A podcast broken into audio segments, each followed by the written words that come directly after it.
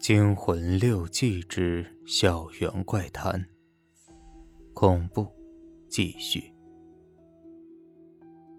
迷院重地之三号楼，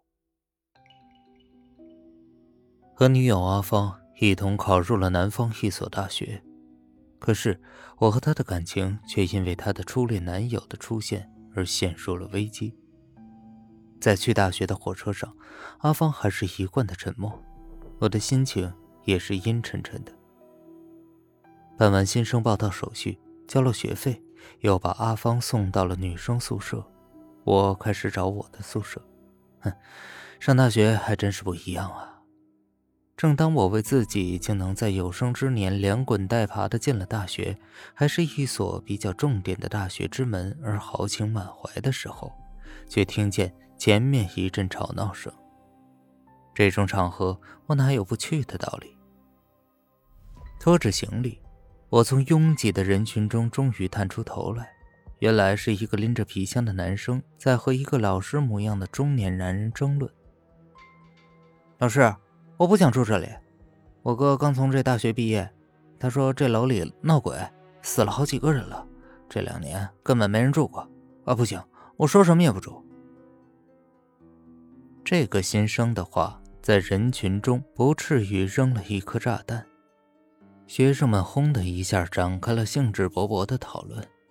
知道一些小道消息的人，更是以唯恐天下不乱的大无畏精神加油添醋的说：“哎，知道吗？二十五年前，这里有一个女生因为未婚怀孕跳楼自杀了。后来没过几年，就有人从这里跳楼自杀。”一定是那个女生的阴魂不散，找人抵命呢。哎呀，老恐怖了！呃，大家静静，大家静静啊！那个中年男老师提高了声音：“大家不要乱说了，学校里怎么会有人自杀呢？那只是谣传。同学们不要再以讹传讹了，这样影响很坏。嗯，另外呢？”因为这座宿舍楼有年头了，所以这两年没有安排住宿。本来预备今年翻修，但是这次生源非常好，新生太多了，所以啊才会在这里安排住宿。这是学校经过慎重讨论后的决定。老师看了一下四周，那个刚才说什么也不住的男生又想说什么，老师马上接过话来说。啊，当然了，如果有些无理取闹的同学还是坚持不住的话，那么学校会考虑对其表现做出适当的鉴定，而且不住的话就自行安排住处吧。老师转身回办公室去了，大家正在犹豫，这座楼的门卫大爷走了进来。行了，孩子们，别闹了，赶快进去吧。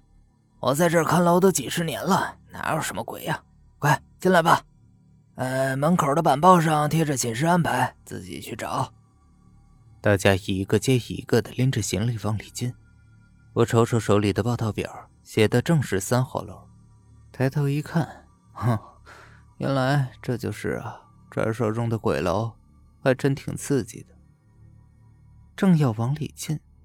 看到刚才争论中败下阵来的那个男生还站在门口，我一把拉下他，拽过来：“哥们儿，别闹了，快进去吧。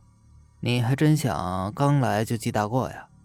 呃，可可我哥说的是真的呀，死过很多人，我我我不敢。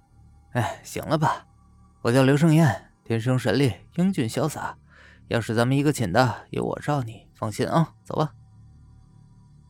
在我的坚持下。他总算进了门别说，我和他还真是一个寝室的，还是对床。他叫王天东，哼，这么有气魄的名字，可惜是个胆小鬼。不过，我还是和他成为了挺铁的朋友。谁让咱们都是东北的呢？晚上和阿芳吃饭的时候，我说起了三号楼的传说，阿芳一脸的不屑，我的心情也灿烂不起来。早早的回去睡觉了。大学的生活一天比一天忙碌起来。我和阿芳一个班级，但只有在上课时，我才能近距离的看到他，其余的时候总是找不到他。我感觉到了他在故意躲着我。果然，不到一个月，阿芳终于说出了分手。我装得很洒脱，甚至连原因都没有问，头也不回的就走了。自此以后，下课我常常是在学校门口的小饭馆喝得大醉，再由王天东把我架回去。就这样过了将近一个月，因为下个月初有一个从我们学校毕业回来的物理学领域很有成就的教授来讲座，老师们都在忙碌着一些招待事宜。晚上的自习课上，许久没来的阿芳作为班长布置复习任务。他有些消瘦的身影从我身边轻轻的擦过，却连头都没有回一下。我的心骤然一痛。我又来到了小饭馆，喝得醉意朦胧。可是今天要自己回去了。王天东去了亲戚家，我踉踉跄跄的走进了寝室，倒头便睡。没多久，我头疼的醒了过来。决定去洗把脸。屋子里没有点灯，只有对面王天东的床有些亮光，透过布帘隐隐约约的照在地上。